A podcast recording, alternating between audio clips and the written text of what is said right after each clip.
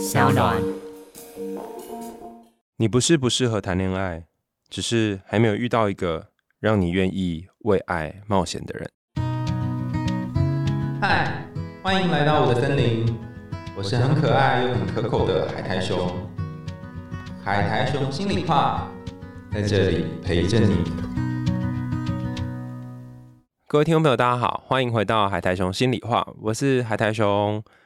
你相信爱情吗？一开始问大家这个问题是多年前，我有一次参加四一的活动的时候，他在活动上面，然后问大家这个问题。我记得好像先前四一来节目上有跟大家分享这一段故事哈，但大家有兴趣的话可以回去听先前我跟四一访谈的那一集。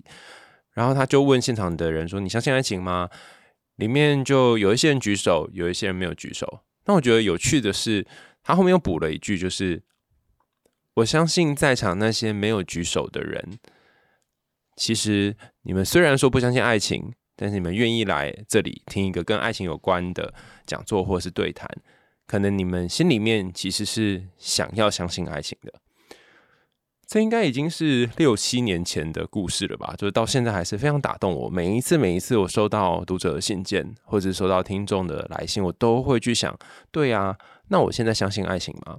那你相信爱情吗？今天要跟大家分享一封信，是有关于是否相信爱情的故事。那在这之前呢，呃，也想要跟大家分享一个贴文哈，看贴文嘛，讯息。这个写讯息来的伙伴是先前我们在 Pocket 上面有征求说，诶，如果你的身上的刺青有一些故事的话，欢迎大家跟我们分享你身上刺青的故事。那缘起是因为我之前上了一个课，然后老师跟我们说，你可以数一下你身上的伤疤跟印记。我发现我的手掌的背面有一个小小的伤痕，那这个伤痕是呃布瓦，就是现在大家 片尾常常会赞助的这只橘猫哈。我在喂它吃东西的时候，它非常生气，然后抓伤的就在我的手腕上面的一个伤痕。然后我的肚子上方也有一个小伤痕，是过世的猫咪宝抓的小伤痕。手上还有一些其他的小伤痕，然后每一个伤痕都有每个伤痕的故事。但我觉得让我最感兴趣的是，这个老师告诉我们说：，诶，除了伤痕，这是呃被动造成的，因为你不小心嘛。有没有什么伤痕是你主动的想要把它记录下来的？例如说，像刺青就是一个主动的伤痕。然后就觉得好有兴趣哦，就是到底人会在身上面主动留下什么样的回忆？所以我就在社群上面问大家说：“哎，你身上有没有什么跟刺青有关的故事可以分享给我？”那一直到今天还是有许多人分享他们的故事给我，所以你可以传到 IG 给我，或者是你可以呃投稿到海苔熊信箱这样子啊。那如果你怕漏掉的话，你也可以呃在另外再附上图片这样。那我收到这个有关于刺青的故事呢，呃，我们。暂且称它叫做小 R 好了，PQR 的 R，小 R 写来的这段讯息，我看了，其实，嗯，很难用感动来形容，比较是一种又有一点感慨，但又有一点什么，很像杯子里面的饮料，可能放了比较长的时间，有什么东西沉积下来，那种沉淀的感觉，真真好难形容哦。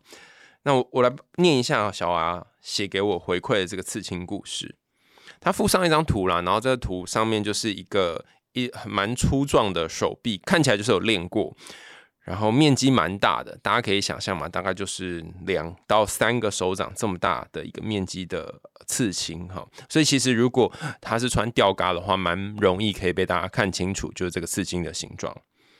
他说：“海德兄你好，在收听节目的时候听到这个刺青故事有持续在征求中，所以我想分享我的图像故事。”这整体的图案是以一条宽度两公分长柱形的图案，将我的上手臂分成上下两个部分，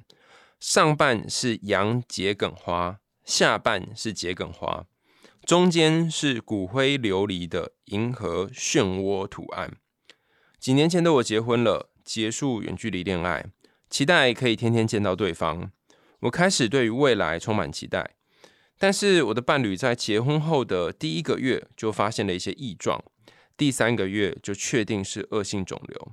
接下来就是开始漫长的治疗过程。在结婚四周年之后的那个月，我的伴侣离世了。居家安宁的时候，我经常是买同一种花放在伴侣的床前，就是手臂上半部的那个洋桔梗。那我手臂的下半部选择了桔梗的原因，是因为桔梗的花语有两个，一个是无尽的爱，另外一个是无望的爱。从开始交往到他离开人世，我们在一起十二年，几乎是我跟他人生一半的时间。一开始我难以接受他的死亡，就算亲眼见到了骨灰，亲手把他安葬在家里面，还是会觉得下一秒他可能就会从门外走进来问我：“等等要吃什么？”还有下一秒转头可以看见他睡着的侧脸，对着空气，我会询问他一些生活上面的意见。一切好不真实。临终前的那段时间，伴侣吩咐过我说：“接下来的人生你要好好的前进。”不过现在已经过了四年了，我觉得自己有前进一点，但是离起点太远，却又不自觉的倒退几步，已经在前前后后的状态下一阵子了。以上就是我的刺青故事，谢谢海苔熊的耐心阅读。祝海苔熊事事顺心，上厕所都有卫生纸，走到路口永远都是绿灯。他前面写了一个 非常感人的故事，然后后面突然来一段这种搞笑的结局，让我觉得哇哦，真的是。有种心有戚戚焉的感觉，因为我在沟通姿态里面，常常会觉得我自己是个打岔者。人家在讲一个很重要的事，我很严肃的事，我常常就会打岔到一个自己觉得很好笑的地方。那有些时候是真的蛮好笑的，可以化解气氛很尴尬。但也有一些时候会觉得，啊，你为什么都没有办法好好正经跟你讨论呢？然后甚至有些时候会被别人白眼哦。那这个故事，我我自己看的觉得感人的地方是，尽管他已经就是他的应该算伴侣嘛，已经离开了。一段时间了，他还是写了一句话，他说：“离起点太远，却又不自觉的倒退几步。”我不太确定小阿的状态是如何，但我想象就是，嗯，当你有一个很爱的人，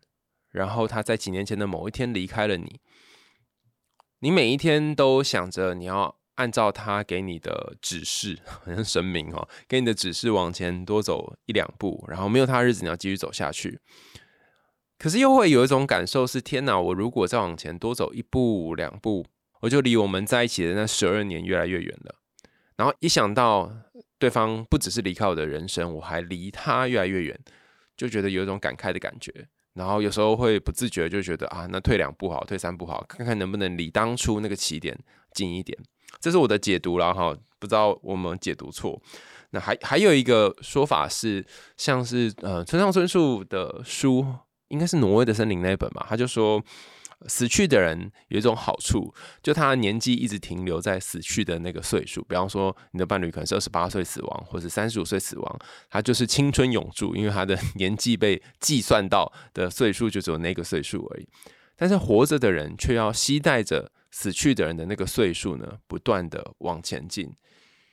所以你会一直老，可对方却一直停留在一个青春的时间点。这也是一种蛮。惆怅的感觉，然后呃，他提供的这张图，我觉得我在看的时候有点像是一束花，就是一整束的花，可是上下的那个桔梗哦，就洋桔梗兼跟桔梗，其实我我自己就是对花没有那么了解，分不太清楚差别是什么，只是会有一种，因为它用的是有一种灰色的色调，刺青的图案，会有一种觉得很像是那个呃插画图鉴里面出现的那种花朵。那你看这些花虽然是盛开的，可是。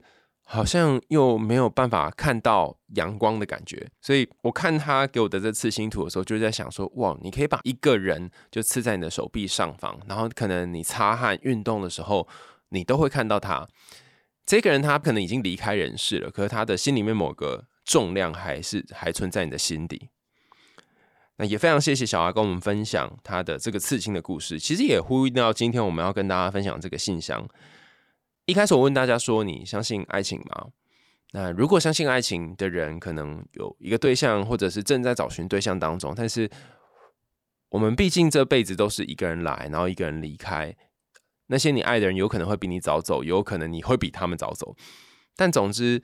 只要你爱上一个人，或是你跟一个人建立一个比较稳固的关系，终有一天你必须承承受的是。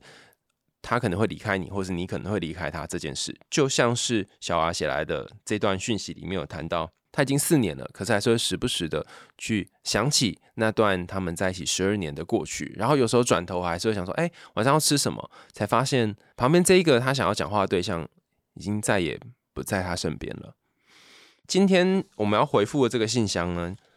它刚好跟前面小 R 写来的讯息有一种神秘的呼应。我们常常说，我们都是渴望被爱，但是又害怕受伤害的。当你进入一段感情之后，其实稳定的关系会给你带来安全感。但同样的，也可能会带来一种患得患失的感觉。你会开始在意一个人，你会想着他在做一些什么事，想着你在想他的时候，他是不是也同样在想你？有些时候你在脑袋里面翻滚很多遍，觉得哇好甜蜜哦。但有些时候你也会觉得啊谈恋爱好累哦，不如打炮比较容易一点。然后今天来信的这个伙伴叫做阿奇，就是奇怪的奇，他想要讨论的就是这个问题。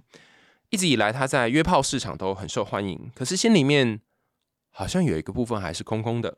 就让我们来一起听听有关于他的故事。海苔兄你好，事情是这样的，我今年二十八岁，技术上来说，我还是一个母胎单身，但我已经不是处女了。我本身并不是一个在普遍审美上大家会喜欢的人，但意外的是，我在约炮市场上还算受到欢迎。只是这并不是我开始约炮的原因，真正的原因其实是我已经二十八岁了，我本身性欲也比较旺盛，我害怕自己哪天会死掉，然后很后悔，所以就开始我的约炮旅程。还有另外一个原因是，我在认真找对象的过程当中，我觉得好累哦，认真也没有办法获得什么东西，所以就开始放飞自我了。到目前为止，我觉得我并不后悔。我还发现，哎，原来我的性爱能够分离，但这并不代表我不需要爱。朋友说我是一个爱很多，但是却给不出去的人。其实开始约炮也不过是去年的事情，并没有很久。目前我也有一个稳定的固炮，但我却开始在思考各种问题：会不会我以后没有办法爱人了？会不会我在骗我自己？会不会其实我需要的是？稳定又确定的关系，会不会一直这样？到了以后就没有办法好好的去爱一个人。甚至我在想说，会不会我在想这些问题的时候，心里面早就已经有了答案了呢？我一直问我自己：目前需要谈恋爱吗？我想要谈恋爱吗？但一方面又觉得好像不用在意别人的感觉很好，我不用管他今天喜不喜欢我，有没有回我讯息，或者是多久没有回我讯息。这些以往会内耗我的事情，我都不用在意了。但当我看到别人稳定的在一起的时候，我还是会觉得很羡慕。我想问海苔熊：我以后还能够爱人吗？我要怎么样才能够回到正常的恋爱轨道上？我又要怎么知道现在的我适不适合谈恋爱？这是来自于阿奇的信件。那这封信其实刚好可以。echo 就是回想到前面我们有一集邀请到菲菲子跟丽颖谈到的《直到夜色温柔》这本书，那里面就谈到很多有关于约炮的故事。我不知道阿奇是不是因为听了那一集，所以才写信来哈。菲菲跟跟丽颖的那一本《直到夜色温柔》当中，其实谈到了许多非主流，就是非那种外貌不是主流，大家会喜欢或者是会想到的人们，他们也有一些性欲的需求。包含呃，可能不是顺性别的人，然后包含可能在主流审美的市场，就像刚刚阿奇讲的，不是大家会喜欢的那种人等等，很胖的、很瘦的之类的。那这些不同类型的人，他们也有性跟欲望，还有爱的需求，甚至说这整本书在描写的有一部分是有关于性，但是更多可能是有关于爱。那也回应到阿奇的问题，就是我似乎能够性爱分离，但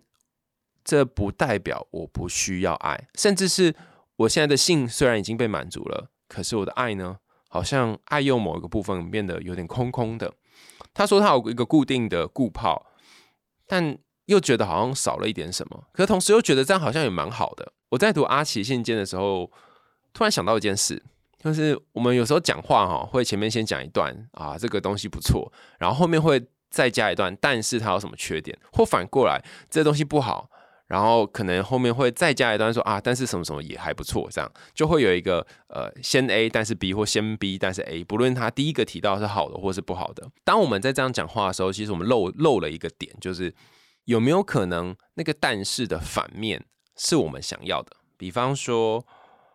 我好想要有一个人可以跟我有稳定的感情的关系。而且我也想要这个人跟我有稳定的关系的同时，我不会受到他的许多的情绪，或者是我的心情不会被他给影响。所以，当你在讲一个 but 的句子的时候，你可以把它改成 and 的句子，后面那个但是的那个缺点，你可以把它改成你想要的一个优点，或你想要的一个欲望，这样你的句子就会变得比较清楚。例如，我想要吃这块蛋糕，但是吃了会发胖。那这段话就可以改成：我想要吃这块蛋糕，而且我希望我可以好好的减肥。好，所以这两个都是你想要的，但是你不晓得要怎么样让这两个得到某种平衡。那这种变换句型的方法，就会让你比较知道说我现在的欲望跟我想要去的地方是哪里。回到阿奇的问题哦，我前阵子在社群上有跟大家分享一段以前哦，我特别要强调以前我很喜欢的人类学家是 Helen Fisher 他写的一段话哈。他在一本书叫做《我们为何恋爱：浪漫爱的本质与化学反应》，我不确定是这一本还是另外还一本翻成中文，就是《我们为何恋爱：为为何不忠》，或者他这两本里面可能都有写到。他说：“我认为人类大脑当中有三个负责交配与繁殖的系统，第一个是性驱力，就是追求性欲满足的动力；第二是浪漫爱，就是一种痴迷、渴望、狂喜和全心全力的关注。”那是一种一定要得到某一个交配对象的冲动，就像是那个关系初期的强烈、热烈的这种热恋期。第三个是依恋感，那是你和伴侣长期相处之后所出现的平静与安全感。好，他说，可是非常了不起的是，这三个系统之间并无关联。你可以对一个长期伴侣产生依恋感，但同时在另外一个人身上感觉到。浪漫爱，甚至对于完全不同类型的人产生性欲。我之前在读这段话的时候，觉得哇，这根本就是开放式关系的一个宣言哈！就是你同时可以对不同人有这些感觉，然后呃，这些感觉都是真实的，所以你似乎可以有几个不同的伴侣。那现在我我比较是从另外角度来看哈，他虽然说这三个系统之间并无关联。我不太确定这件事是真的啊，因为在后续的许多研究当中，都发现有脑造影的科学研究都看到说，呃，其实这三个之间是有一点关联。比方说，你对某一个人有性欲，那这个性欲你在跟他做爱的过程当中，也可能产生你对这一个人浪漫的感觉，甚至是如果你常常跟这个人做爱，他从顾泡就有可能会晕船，因为你已经对他形成了某种依恋的感受。所以我不太确定这个彼此之间是完全无关联的。Fisher 是怎么样推论出来的？我我我还不太确定。但我自己目前的感觉是，它可能之前是有关的。这三个系统可以是作用在不同人身上，就是你可以有三个对象：一个是负责打炮的，一个是负责跟你谈恋爱的，然后一个是跟你负责建立长期关系的。但是它也可以发生在同一个人身上，甚至是说本来跟你打炮的人，然后打炮一段时间之后，你就对他产生某种依恋感，你们也可能因此而在一起。但无论如何哈，不论是 Fisher 的理论或者是我的诠释，我觉得至少有一件事情是确定的，就是我们似乎是蛮需要这三种东西，不论它是作用在同一个人或者是三个不同的人身上。某一个人他满足了你的性欲，但这个满足你性欲的人，他如果无法满足你在恋爱或者是在呃亲密依恋相处上面的这些渴望，那么你心中这些渴望。怎么办呢？它就像是一张空的椅子，应该说两张空的椅子，上面没有坐人。你会希望有一个人可以坐上去，然后让你得到那种安稳的感觉。所以阿奇的故事当中，我我的感觉比较像是，似乎你心中还是希望那两张椅上面有人可以坐下来，可以满足于你对于恋爱或者是依恋的期待。只是这些。期待对你来说好像是某一种奢望，因为你已经长期经历了一种约炮式的生活，那甚至在你约炮之前，因为你的外在条件并不是主流市场会喜欢的那个样子。不过约炮市场虽然很多人爱，但是在恋爱市场或许是另外一回事。那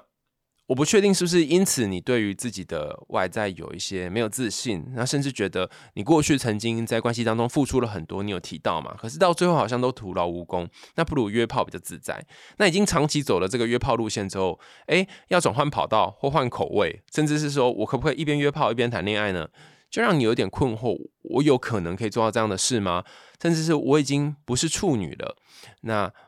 我有可能好好的谈恋爱吗？哈。后面这个可能有一点关于处女情节的部分，就是说，你虽然知道不是处女没有关系，甚至是这似乎也也不会影响到你的感情，可是不知道什么心里还是觉得怪怪的。或许多少会认为说对方会在意吗？啊，对方可以理解说我之前虽然没有男朋友、没有女朋友、没有对象，但是我呃已经有过性经验了吗？哈，对方能不能接受这件事？当你把这些种种都考虑进来的时候，你就开始有很多的担忧，就觉得嗯。这样好不好啊？哦，好，那我今天想要跟大家分享的这本书，刚好某种程度上面可以回答这个问题哈。这本书叫做《为什么要谈恋爱》，作者叫做 Stephanie Casipo，他是一个研究爱情科学的，应该算是社会社会神经科学家哈。那在里面有提到非常多的认知神经科学的研究。呃，在这本书的一个段落哈，第六章一百零九页。他有谈到一个研究，那我念一下这个研究哈。他说，早在一九六零年哈，有一个心理学家叫做 Turnoff，他就最针对了五百名男女的恋爱偏好进行调查，有百分之五十三的女性和百分之七十九的男性同意，他们受到某些对象吸引，但是没有感觉到任何爱的感觉。然后同时有百分之六十一的女性和百分之三十五的男性同意，他们可以在毫无身体欲望的情况下谈恋爱。所以 t e n o f 一九六零的这个研究，其实简单来说就是人是可以性爱分离的。好，但是我觉得这个毕竟是已经 将近快要半个世纪前的研究哦，可能更久。那现在我们再回到看这个研究的时候，你要思考的一个点是。有些时候，你大脑说你可以性爱分离，跟你身体甚至是你实际生活上操作可以性爱分离是两件事情。就是他这个这个研究是做一个态度偏好的调查嘛，说哦，你可不可以哈？那当然你可能可以跟自己说可以，或是你不行这样。那个自成量表的困境就在于说，你不一定真的了解你自己这一个人哈。比方说，很典型的心理学研究就发现，我们常常会说自己有一些想要在一起的伴侣的择偶条件。那列出这十个条件之后，后来你发现真的跟你在一起的人，可能这十个条件都没有符合。然后你你选了一个跟上述条件都无关的对象，然后人家问你说为什么哈？那你就说不知道为什么，就是不知道，就对他很有感觉，然后就坠入爱河。所以大脑跟我们真正实际上会做的选择态度跟行为上面不一定是一致的。这我觉得这是。呃 t e n o f 的研究的一个限制，但在这本书为什么要恋爱里面，他谈到了一个点，呃，虽然前面那个研究好像有点过时嘛，或者是他有一些 bug，但这个点在书中提到这个观点，我觉得非常可以对应到阿奇的有关于性爱分离的问题。书里面谈到说，呃，我们大脑有关于恋爱的这个区块呢，其实是脑岛哈。那脑岛有分成两块，一个是后脑岛。后脑岛它比较多是呃跟生理或者是我们任何跟知觉有关的刺激会有所反应，比方说你闻到一个香味，身体有一些律动，走在吊桥上，坐云霄飞车，看刺激的电影等等，这是跟后脑岛有关的。那前脑岛比较多的是一个抽象的思维或者内省的意识，也就是说你会去开始。啊，跟这个人有一些灵长类才会有的高阶的相处的时候，就跟前脑岛有关。他可能会跟呃一些比较感受的感受，我觉得可以这样说，比较感受的感受有关。比方说，我今天跟他做爱的时候，我觉得很爽。然后我怎么看待很爽的这件事？我喜欢跟他在一起这个做爱很爽的感觉吗？还是我很讨厌？我明明呃已经跟他分开了，可是却还跟他做爱呢，哈，所以前脑岛比较是跟这个有关。好，那我用我的话来阐述我理解到的书中谈到前后脑岛这个概念哈，就是说，通常我们对一个人的爱，我跟 Fisher 的分类比较不太一样，我觉得大家只能分成两种，一种就是你很清楚可以感觉到这个是生理上面的欲望，然后另外一个就是 Skinny 常常讲那种脑嗨式的关系，就是你你跟这个人没有太多的身体上的接触，甚至是你跟他不会有任何身体上面的欲望，但你会脑袋里面会形成一种想象，甚至你会开始去呃在脑袋里面铺成各种你们相处的情节哈，就是那个脑嗨的部分。那把这两段凑合在一起哦，他可以是同一个人，就是你跟这个人有身体上面的接触，而且他也是你脑嗨的对象，但同时他也可以是不同的人。那刚 Fisher 讲到中间那种，有一种是形成比较深刻的依恋关系，这个人似乎也应该存在嘛，哈。但是我觉得这个比较是后期发展出来，也就是说，呃，你可能对一个人有生理上的欲望，甚至是你对某一个人你有。呃，你会想要跟他有在脑袋里面有些恋爱的感觉，就是 Fisher 讲的那个性欲跟浪漫爱。但这两种人，他可能是同一个人，或是不同的两个人，他都有可能发展成后续的长期稳定的交往对象。因为你毕竟要花时间跟这个人相处嘛，然后人生的时间也是有限的，不可能无限制的。你跟 A 又跟 B 又跟 C，然后跟好多人发生各种呃感情或者是生活上的交流。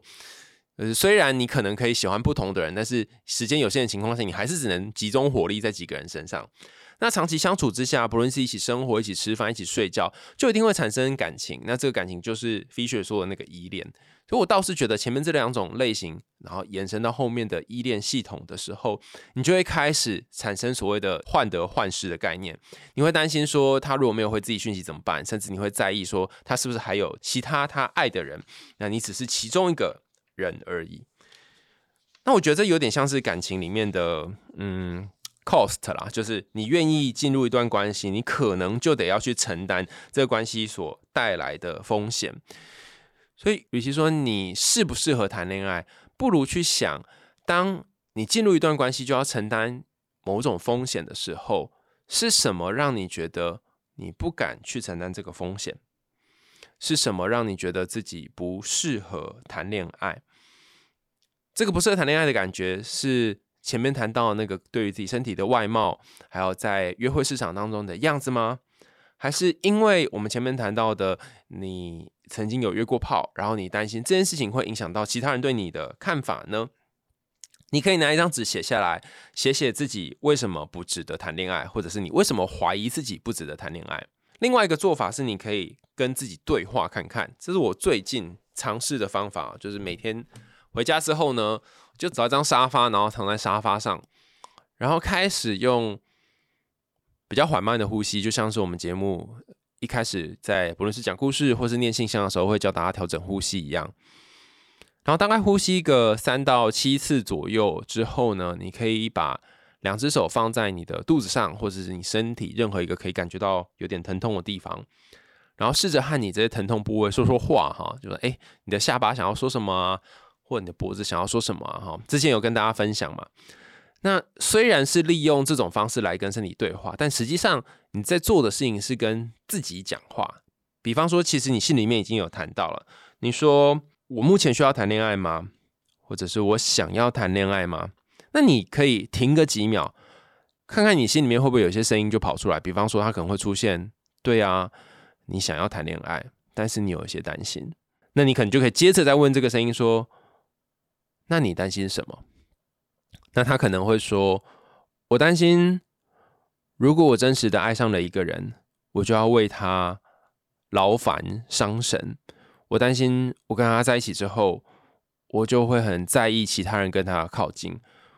我担心我的外表并不那么出众，他最终会喜欢上其他的人。我担心我们的关系没有办法持续下去，我终究只是他一个暂时的对象而已。因为我发现我在约炮市场上蛮受欢迎的，很多人喜欢我这样的身体，所以我也担心会不会这些人是只喜欢我的身体而已，他们对于我的各项外貌啊，或者是个性什么的，并不是那么喜欢。我担心我连我自己都不喜欢我自己了，怎么会有人喜欢我呢？当你把这些话都把它讲出来之后，你可能就可以听到心里面到底发生了什么事。然后这时候你可以把位置再换回来，想一想刚刚有一个人，他其实就是你内在的自己，也跟你分享了这么多，他可能不太敢去说出来的话，那你会怎么回应他？通常会有两种路线的回应了哈，有一种路线会说啊，你就是这样子很悲观呐，哈，你就是这样对自己都没有自信呐，所以到现在才都没有对象。那另外一个是走比较关怀的路线，会说辛苦了，我知道你在恋爱这条路上花了很多心力，然后也试着让自己去尝试不同的关系，可是好像你还是觉得很空，没有找到一个可以让你托付终身的人，或是可以让你托付一段时间的人。你可以用关怀的方式去跟这个声音说话。那总之，你可以再进行一段的时间啊，就躺在这个椅子上，或者你要坐着也可以，就选一个你觉得舒服的姿势。那我会建议你用录音的方式把它录起来。那录完之后，你可以重听啊，把它播出来听听看。老实说，我第一次在做这件事情的时候，有一种很奇妙的感觉，很像在看呃。怎么讲？很像在听，因为我是用录的嘛，很像在听某一个人在关落音哦，就是自己跟自己讲话，然后讲完之后，你在听就觉得，哎，这个人他是有病啊，然后到底发生什么事？可是你也会有另外一种体悟。我上次做这个练习的时候，我发现其实很多我要问别人的问题，就像你信件里面写的，我心里面就已经有答案了。那为什么我要问别人呢？我需要一些验证，就是需要。知道说对方是不是跟我想的一样，或者我需要这个人帮我背书，来告诉我，哎，你真的是需要谈恋爱哦，或者是你真的不需要谈恋爱哦，像这样。所以那个我已经知道答案已经很明显了。那就算他我问的人他不认同我的说法，我可能也会说，呃，那你是不懂我啦哈，然后也不一定会被他说服。透过这种先录音，然后再回过头来听的过程，你觉得稍微更了解自己到底内心真正想要的是什么？那回到你一开始问的问题，是不是我不适合谈恋爱？我的感觉比较像是，其实每一个人都是适合谈恋爱的，只是那个适合的人不一定出现。但听起来很像是什么心灵鸡汤啊，叫你适合你的还没出现呢，但不是这个意思啊，是那个适合的人他可能正在路上。好，那你可能也正在去找这个在路上的人，然后你们可能会在呃某一天擦肩而过。但比起这个，更重要的一点是。你有没有勇气去跨出那一步？跨出一步是可能会受伤，可能会被抛弃，可能他会不要你，甚至你可能有一天不爱他的风险。我常常遇到一些在感情上面有所恐惧的人，他们会闲下来跟我分享说，他们觉得自己没有办法去爱人了，失去爱人的能力。有一部分是来自于他很担心，如果真的跟一个人稳定而长期的在一起，那这个人有一天终究会爱上别人。终究没有办法跟自己往下走。那另外一个担心是，他不担心对方会这样子，但他担心自己会这样。他害怕有一天自己终究没有办法在一个人身上待很久，可能还是会走马看花，还是会对别人感兴趣。但这个问题哈，以上谈这个问题的困境，都是来自于我们有一个假设：是你跟一个人要在一起之后，你就得要长期稳定的跟这个人建立一个关系，甚至他跟性爱也要绑在一起。这它的前提是这样哈，就是你的伴侣必须具备多功能哈，他不但要是你可以依恋的对象，他也要是你可以 f i s 讲那个谈浪漫爱的对象，他还要是可以在性或者床上的功夫是要很好的啊，就要求很多啊，集于一体哈。但几年之后，我在看不同的观点，我发现呃，另外一个感情的理论路线是有关于汇流爱哈，就 Giddens 的汇流爱。他说：“我们不一定要在同一个人身上实现上面讲这些所有的东西，就跟 Fisher 讲的一样，呃，它可以是坐落在不同的人身上。你可以从 A 身上获得性爱，从 B 身上获得浪漫的感觉，从 C 身上获得一个长期而稳定的依恋关系。那在这一本为什么要恋爱里面，其实就谈到。”呃，有一个作家叫伍尔夫，他虽然晚年自杀，但他长期跟他在一起的这个伴侣呢，哈，那是很长一段时间哦，几乎是他人生一半的时间以上。她在离开的时候留下一段话，她说她还是非常爱她的先生，尽管他们两个人并不是性伴侣。伍尔夫他有一个女性的性伴侣，所以在书里面哈，至少这本书他谈到是伍尔夫是一个应该算是女同志吗？好，他为了他的孩子，然后为了他的家人，好。就是付出了很多时间跟心力，然后她在五十九岁自杀的时候，也留留给她丈夫兰诺一张纸条，上面写说：“你尽力给了我最大的幸福，我不认为世界上还有哪一对伴侣能够过得比我们快乐。”所以，嗯，当性爱的伴侣跟谈感情的伴侣不一定是同一个对象的时候，我们很有可能可以把条件变得不要那么严格一点。所以。